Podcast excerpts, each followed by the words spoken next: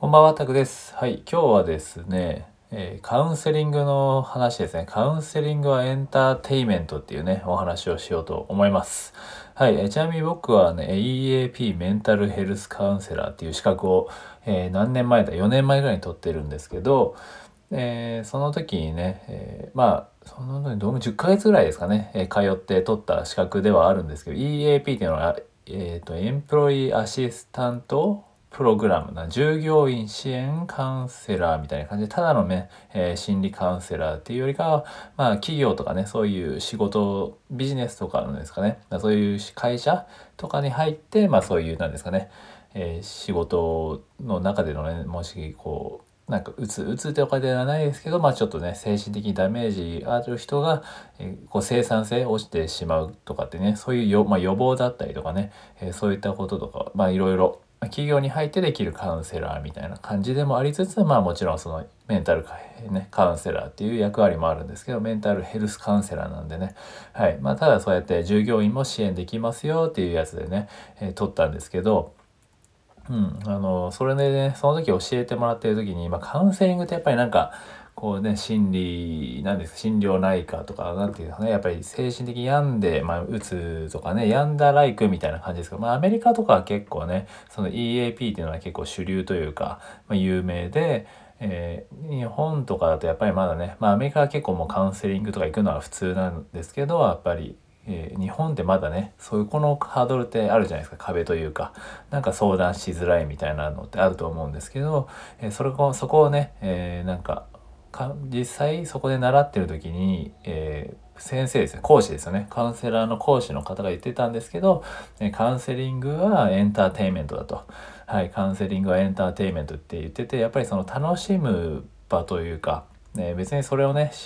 ただただ聞いて終わりではなくてやっぱりそのエンターテインメントしてととしてやっぱりそこの場をね空間に来てもらうっていう感じですねまあ言ったら占いとかね、えスピリチュアル系って言ったらあれも僕は一回ね占いとかタロット占いとか言ったんですけどやっぱりあれもエンターテインメントだなと思って見てたんですけど、まあ、実際それでカウンセリングもエンターテインメントだと。でそういうまあそういうふうに言ってねやっぱりハードルを下げていきたいっていう、ね、思い意図もあるとは思うんですけどね。なんかこれからね今いろいろとね精神的な部分という内面的な部分っていうケアっていうのはこれからよりね大事になっていくかなって言われていて、まあ、特にこうやってねコロナとかなかなか人とのね接する機会っていうのは若干減ってきて、まあ、今はねだいぶ外に出れるようになりましたけどそれでもやっぱりリモートとかでねなかなかこう話す機会がなかったりとか人とね接する機会が少なくなってくる中での、え精神的なケア内面のケアっていうところをね、えサポートするという役割ではねすごく今後大事にもなるのでそういう意味でもねハードルを下げていきたいっていう風な意味も込めてこうやって僕はこうね音声配信とかもしてるんですけどやっぱりカウンセリングは別に打つだけじゃなくて、まあ、僕はねカウンセラー資格取る、まあ、カウンセラーの人って自分でもカウンセリング受けたりするんですけどやっぱりそれって違う面を見れるんですよね。自分こうやって話す内省の時間、まあ、自分を顧みる時間になるので、すごくおすすめというかうん、なんかねそこでなんかそれは別に病んでるからじゃなくて自分を見つめ直すとか自分のねもう一回、えーな方向の修正ね修正というかね自分が進んでる方向がこれでいいのかなというか迷った時とかにでも気軽にね、えー聞きに行けるというか自分を、えー基本的にカウンセリングアドバイスはしないので基本的に答えはねそのクライアントの方が持ってるっていうスタンスでいるので基本的にはそこでね、え自分と内政そのために質問をしながら、えーいろいろなね、えー質問とかそういったいろんなことをしながらね会話の中で、引き出していくと。答えをどうやってね気づいていないところとかを引き出していくみたいな感じですね。なんでそういった意味でもまあカウンセラーはカウンセリング自体はもうエンターテインメントとしてまあ楽しい環境空気空間というか。うん、でそういう空間に感じてもらえれば一番ベストですよね。そうすればなんか、まあ、もちろんその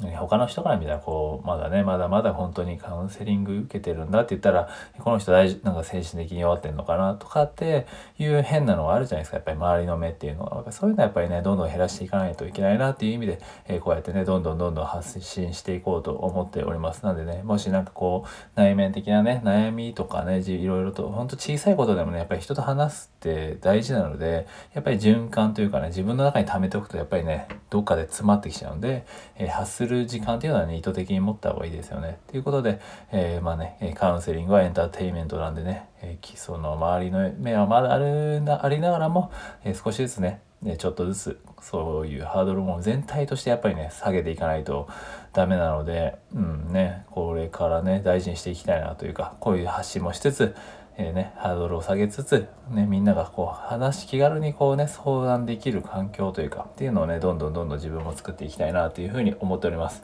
はいということでね、はい、今回は以上です。はいお聴きいただきありがとうございました。失礼します。